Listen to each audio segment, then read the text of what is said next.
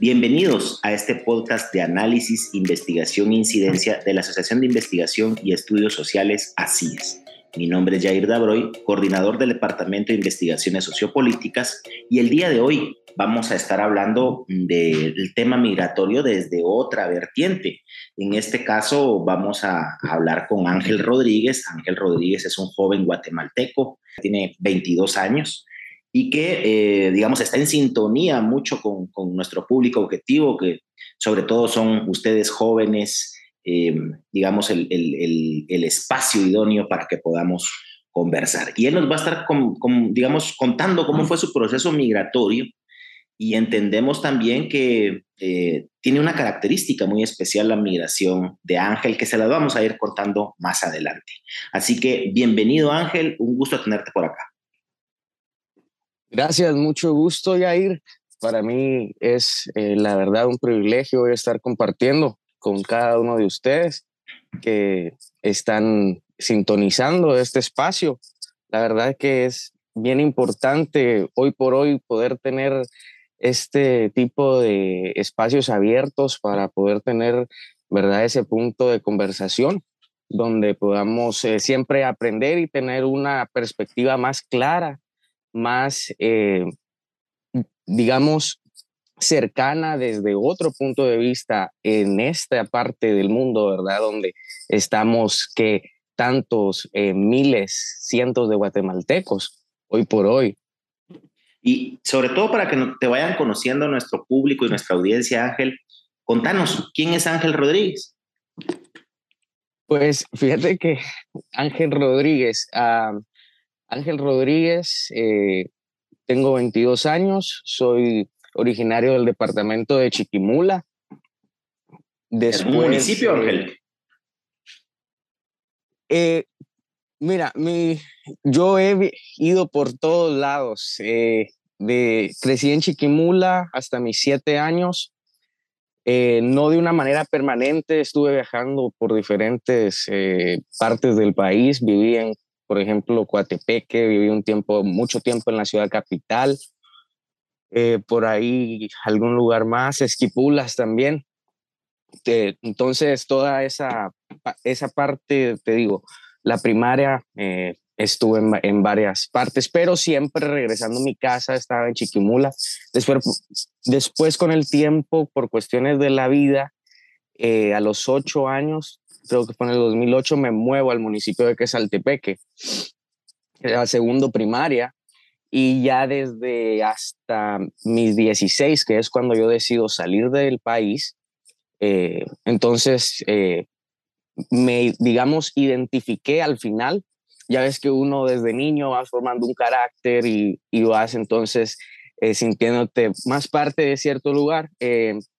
Mi, mi pueblo hoy por hoy es Quesaltepeque, mi municipio, de donde, ¿verdad? Las costumbres, cachacero de corazón, por ah, supuesto, pura caña.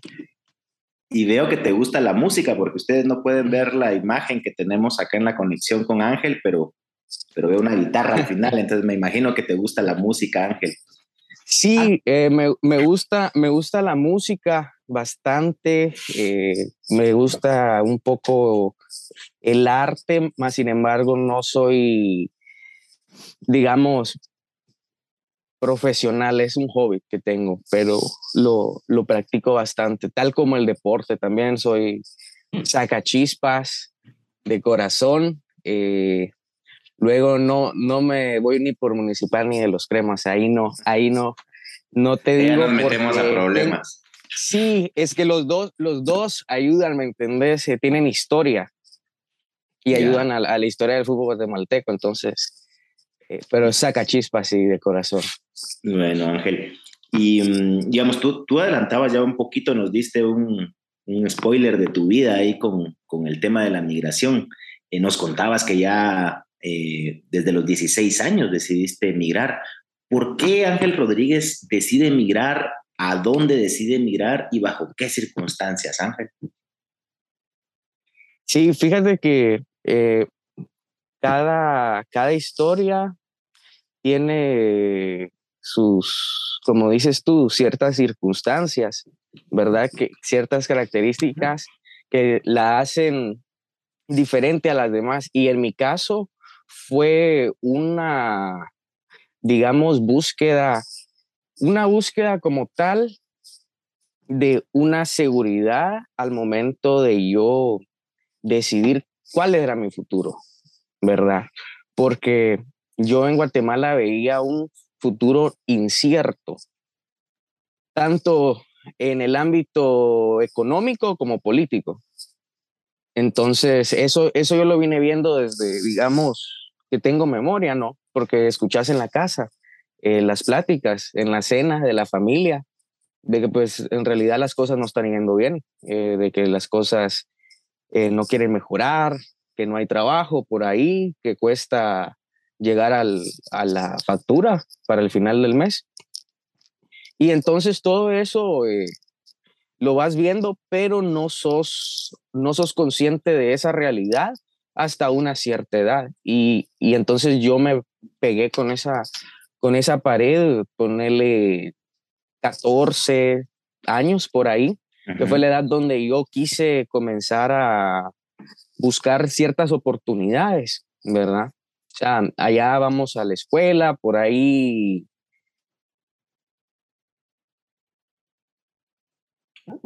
Eh, se me había desconectado por un momento, pido, pido disculpas.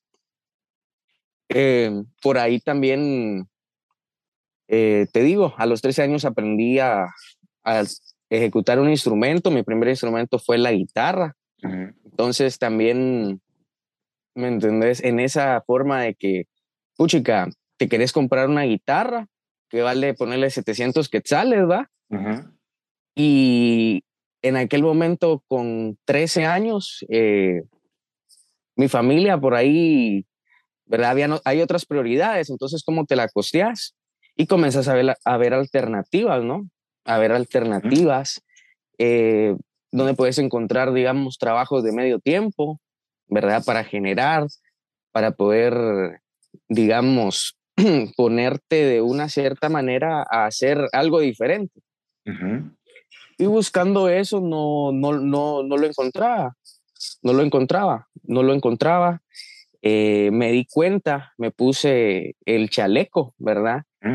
Del, del, digamos, ciudadano que tiene que, que convivir el día a día en base a su trabajo. Yo buscando mi sueño de comprar mi primera guitarra. Y se volvió, se volvió una, una odisea con 13 años, ¿verdad? Eh, ¿Por qué? Porque pues en realidad hay un solo camino en Guatemala que es el trabajo irregular, el, eh, ¿verdad? el oficio. Y pues nos metimos a eso. Eh, mi primer trabajo fue de jalar leña, ir a Las Vegas a picar, a picar leña y jalarla al hombro. Me ganaba 20 quetzales al día. ¿verdad? Y así, entonces, si tiramos las cuentas, imagínate, me llevó como tres meses, como tres meses ajustar mis 700 quetzales para mi guitarra. Ya costaba 800, Exactamente. Ponerle, ponerle, la inflación, ¿verdad? Y en eso se te va. Eh, bueno, fue la, la primera experiencia, dije, vamos a ver, vamos a ver. Y de ahí le agarré cariño, le, le agarré cariño y estima al trabajo ¿verdad? Que la mayoría, que mis papás hacían, ¿verdad? Porque es un sacrificio levantarte a las 5 de la mañana, a salir al campo a trabajar. Yo vengo, por ejemplo, una familia, eh, ambas, una familia, mi papá es del campo, crecimos en una aldea de Quesaltepeque, mi mamá un poquito más de ciudad, pero también de una familia ¿verdad? De bajos recursos, donde, vuelvo y te repito, ninguno de los dos pudieron también optar a una educación, digamos, universitaria de, de un nivel académico más alto. Por ejemplo, mi papá solo eh, pudo realizar hasta sexto primaria, no por no querer, simplemente por no existir eh, la oportunidad. Mira, la oportunidad está ahí, pero te dicen, tenés que decidir, ¿no? entre si querés comer un poquito mejor, no pollo solo una vez a la semana, sino que tal vez dos. Entonces, eh, ya creo que es un tema cultural también que nos estamos dando cuenta, ¿verdad? Y, me imagino, como todos, necesitamos ciertas condiciones para poder aprovechar las oportunidades, ¿no? Imagínate, a ti te apasiona la música, te gusta tocar la guitarra, eh, pero si, digamos, tienes una necesidad inmediata que cubrir tus gastos de, digamos, de donde vives, tu alimentación, tu vestuario, y de inicio eso no te genera el ingreso, pues obviamente vas a buscar opciones. Pero eh, Ángel, tal vez como para eh, que le pongas a los jóvenes en contexto, eh, te, quiero pedir que hagamos como un análisis retrospectivo y trates de recordar el día que estabas por, por salir a los Estados Unidos. O sea, cómo, cómo se llegó ese día, digamos, los antecedentes, el previo a, qué pasó por tu mente el día que, que sabías que iniciabas tu trayecto migratorio y cómo fue esa experiencia. Sí, ah, la verdad es que para serte honesto, eh, a veces uno por ahí trata de no, de no, de no recordar ese día, no esos momentos, porque es un antes y un después. Eh, en el sentido, por ahí lo pensás, pero no, no haces un, un análisis de que eh, todo, todas las emociones, todas las cosas que pasan por tu cabeza. Imagínate las 24 horas antes, le tienes que decir adiós a, a todo prácticamente, ¿no? A todo prácticamente. Y eh, es duro, es duro, es duro. Eh, aparte que no muy jovencito, ¿no? Sí, la verdad que sí. 16 años. Fue, fue una, fue una, pero fue una forma para mí de, buscar esperanza, ¿me entendés? De buscar eh, una, una oportunidad la cual yo creía para mis aspiraciones que en Guatemala me iba a costar 10 veces más. Eh, por eso yo respeto mucho a la gente que, que está allá, que trabaja, que ¿verdad? Que enfrente esos problemas, porque yo no digo, yo no, yo no digo que yo huyera de Guatemala porque fue una decisión, ¿me entiendes?, contemplada, pero, más sin embargo, las circunstancias sí te forzan de cierta manera a tomarla, ¿no? A tomarla, porque, las, porque los números están ahí, son, son miles de guatemaltecos los que están dejando el país todos los días y en especial los jóvenes, en especial los jóvenes, ¿verdad? Es un, es un fenómeno. Eh, un ejemplo, te puedo dar un contexto de que los que culminamos a los, yo me vine a los 16, para los 15 años, en el migrado de tercero básico éramos un promedio de 18 muchachos, ¿verdad? Jóvenes. Puedo decir que el 70% está hoy en Estados Unidos. ¿Verdad? Sí. es, es, o sea, es una cantidad bastante alta. Por supuesto. ¿Y mm, cómo, cómo fue esa, esa, esa, ruta migratoria? Tú migraste irregularmente, entiendo originalmente. Ahora estás en un proceso de regularización de tu situación ya nos contarás ahí detalles, pero, pero ¿cómo, ¿cómo fue ese trayecto de la ruta, Ángel, si, si nos lo puedes compartir? Como para también tener la conciencia de a qué se enfrentan muchos guatemaltecos. Sí, el, el viaje, el famoso camino del mojado, te voy a ser honesto, que es un, un viaje que te muestra, te muestra una, una realidad más allá de la que no puedes ver. Porque todo lo que ves, ¿no? Todo lo que ves, eh, desde secuestros, violaciones, robos, eh, es, un, es un viaje, es un viaje donde te expones a, a un mundo, ¿verdad? Que, del, que está ahí, está ahí todo el tiempo. Eh, ¿Cómo se llama ese?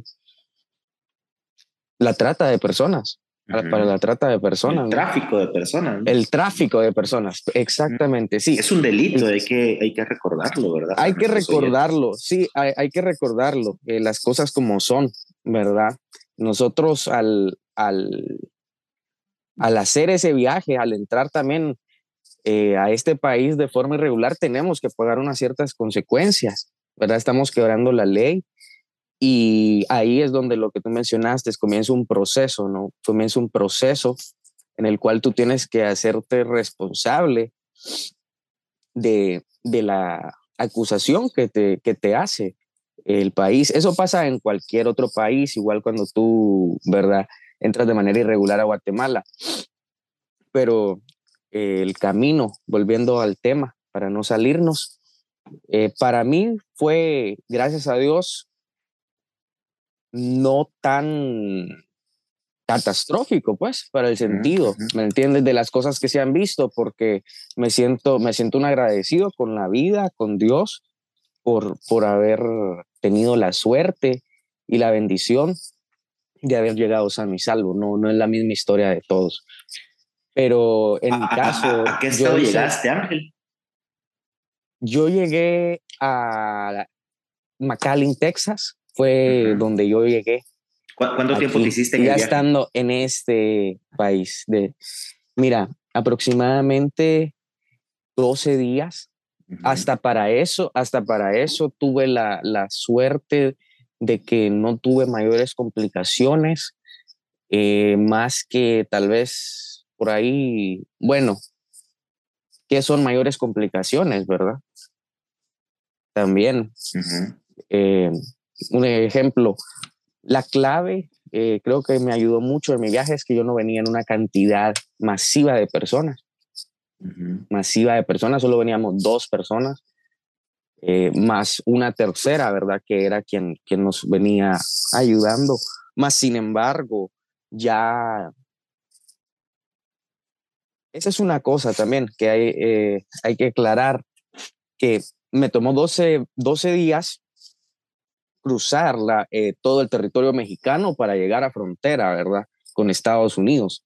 Yo llegué a la frontera de Reynosa y McAllen, Texas. Eh, ahí pasa el río Bravo. Llego ahí, te quiero decir, un noviembre 24 del 2016. Y pues eh, estoy una noche ahí, eh, me doy cuenta también cómo está ahí la pasada del río. Es un río enorme, es, más grande de lo que se ve. Yo cuando lo vi, sí me... ¿Te impresionó? Sí, me, me intimidó, especialmente porque yo no soy nadador así, digamos, de, de, esos, ¿verdad? Que te tiras a la poza y no pasa nada, no, yo, yo, sí me, yo sí me hundo. No tengo las mejores habilidades. Eh, pero el río estaba muy grande, eh, el paso de gente para ese tiempo era no tanto como ahora, ah, iba a salir meses después, sale la, la primera caravana de Honduras, para el, empezando el 2017, recuerdo eso, yo ya estaba aquí, principios del 2017, pero después eh, me tengo que pasar el río en una balsita el, que es de aire. O sea, es inseguro, es inseguro, es inseguro. Te das vuelta y no. La puedes no contar. La puedes no contar, sí, sí, porque el problema ahí, el problema en ese río es de que la, digamos, la longitud y la profundidad ¿verdad? Tenés que tener unas, unas habilidades bastante, bastante certeras para, para nadar. Y digamos, eso fue toda tu, tu experiencia ahí de, de ese oh. momento para acá. Ah, bueno, hay todavía resto. No, pasar, no, pasar México, si te cuento, es lo más difícil, es lo más difícil. Porque Luego el desierto también, si pasas por el desierto, porque yo, yo conozco, yo, después de que paso en Estados Unidos, me quedo un aproximado dos meses, ¿verdad? Eh, ajustando, digamos, cuentas, ¿verdad? Poniendo todo en orden para ver si tienes la oportunidad.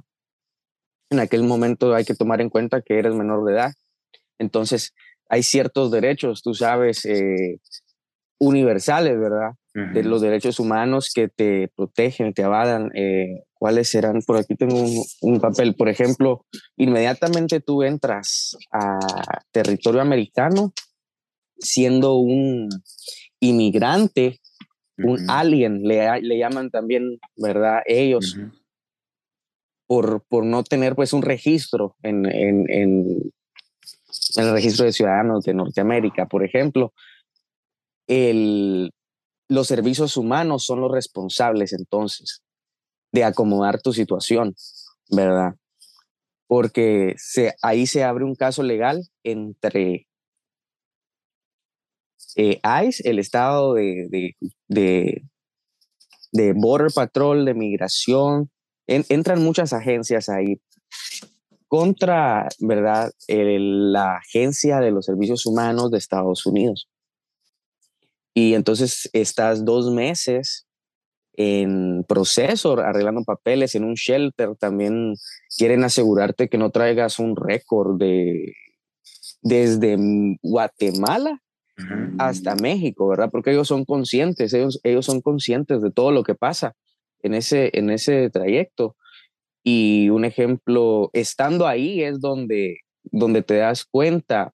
Te digo, mi viaje, mi experiencia, que lo, lo peor que a mí me pasó, eh, te puedo decir que fue que me tuve que ir en, un bus casi metido ahí en entre las maletas, ¿no? Escondido. Pero te, pero te digo, eso es mejor que ir en un camión con 300 personas, ¿no? A sofocado me imagino. Es, eh, es mucho mejor, aunque sin embargo, eh, también no podemos normalizar eso. Esas, esas condiciones de migración, porque tenemos entendido que la migración eh, es normal y no se puede detener, pero tiene que ser una migración regulada. Y segura, ¿no? Y segura, obviamente. Ángel, pues eh, eh, digamos, lamentablemente tenemos poco tiempo y me gustaría todavía hacerte un par de preguntas más. Eh, en términos muy concretos, Ángel, ¿cuál es tu ah. situación migratoria actualmente? Porque entiendo que estás en ese proceso de regularización. Correcto.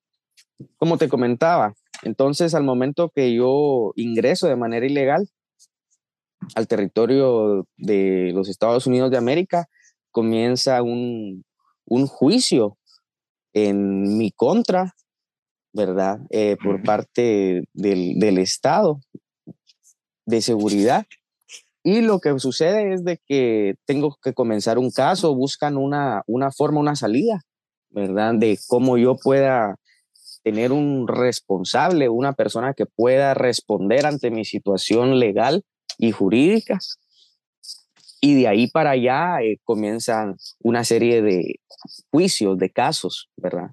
Con un juez, con un juez eh, de la Corte Suprema para determinar tu situación legal. Un ejemplo, mi situación legal hoy por hoy eh, está en un dismiss case, le llaman, un caso que en realidad está siendo, eh, digamos, no tomado en cuenta. Simplemente por una razón, no, eh, la razón es porque la, el volumen de migración está siendo tanta que está un poco salido de las manos, ¿no? dentro, dentro de los departamentos. Entonces, los casos, cada caso es muy diferente. Los casos, eh, digamos, que tienen desde el 2018 o antes, van a tomar ahora más tiempo y los están dejando a más largo plazo. A mí me otorgaron un permiso de trabajo ¿verdad? Después de cuatro años eh, de aplicar, me llegó, te digo, que hace tres meses. Y entonces, pero fue gracias a yo seguir eh, asistiendo a mis cortes, ¿verdad? También te ponen unas, unas ciertas directrices que no te obligan a seguir, pero es bueno, por ejemplo, seguir en la escuela, completar tus estudios, eh, pagar tus taxes, ¿verdad? Tus impuestos. Los, los, impuestos, eh, obviamente no, no meterte a problemas legales y todo eso. Y eso entonces va, va determinando eh, una, una situación en tu caso, ¿no?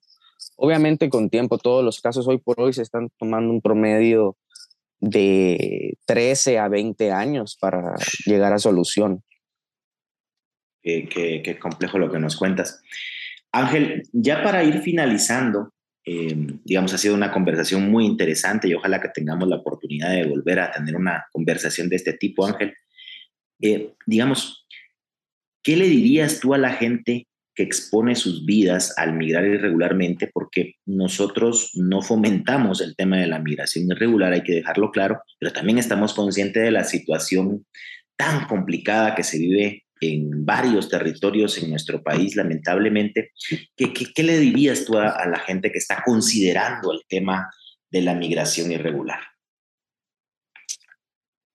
Honestamente, eh, es bien importante recalcar lo que mencionaste, no se fomenta en ningún momento la migración irregular porque está siendo un problema que nos va a costar bastante caro en Guatemala, ¿verdad? Estamos teniendo una fuga de talento impresionante. Estamos con muchas capacidades. Con muchas capacidades, exactamente. Gente joven que tú decías también. Y la necesitamos, y la necesitamos allá, la necesitamos. Pero bueno, mi conclusión, mi mensaje, mi consejo, ¿verdad? Desde mi experiencia para todos aquellos que nos estén escuchando en este día, es de que tomen en cuenta los pros y los contras, porque desde el momento que dejas tu familia, dejas tu nido, dejas tu casa, te vas a exponer allá afuera a un mundo lleno de oportunidades, eso sí, pero también lleno de retos. ¿Y cómo puedes entonces tener unos mejores resultados? Para mí la clave es la planificación de una migración regular, ¿verdad? Hay otras oportunidades, hay visas de trabajo, hay visas de estudiante. Mm. Por ejemplo, eh, yo en mi caso eh, incluso estando aquí, siempre sigo considerando otras oportunidades, otros países para ir y tener la experiencia, ¿verdad? De otra cultura, de otra comida, todo eso te aporta y, te va dando un valor como ser humano, pero también ese valor eh, nunca, nunca lo vas a encontrar como puede ser en tu casa, ¿no? En tu tierra, en tu Guatemala. Entonces, eh, mi consejo es una migración planificada y regular también, buscar, o sea, todo está en base, la información está allá afuera. Guatemala, lastimosamente como guatemaltecos no nos gusta investigar por ahí, no nos gusta ir a meter papelería, esperar, ser pacientes, ser pacientes, ¿verdad? Informarnos, están los consulados hoy por hoy en el Internet, los sitios web. Eh, directamente, ya no tenés que pagar intermediarios o, todo eso, ¿no? Agencias, hoy lo puedes hacer ahí. Es más formar la cultura. Y, creo que es algo muy valioso lo que nos señala Ángel, es el tema de considerar que las oportunidades están en el mundo, que la migración es un derecho, pero que también hay oportunidades que debemos de investigar para que la migración sea ordenada, segura y regular el tema de las visas temporales de trabajo, tanto para trabajadores agrícolas como del sector servicios, pueden ser una opción. Jóvenes también que están escuchándonos y que tienen deseos de continuar sus estudios afuera, conocer otra cultura, otra, otro país, otra, otra forma de ver la vida, pues también es un derecho eh, hay programas de becas también que les pueden dar el apoyo necesario para evitar caer en estas redes de tráfico de personas que ya Ángel nos estaba comentando. Ángel, quiero agradecer de verdad, de, todo corazón, el tiempo que has hecho. Entiendo que estás en, California y a la hora es mucho más temprano de lo que estamos grabando hoy en Guatemala. Eh, así que de verdad, Ángel, quisiéramos mantener el contacto con tu persona poderte seguir invitando a espacios de, discusión y donde puedas como joven ir compartiendo tu experiencia. Eh, gracias Ángela por habernos atendido el día de hoy.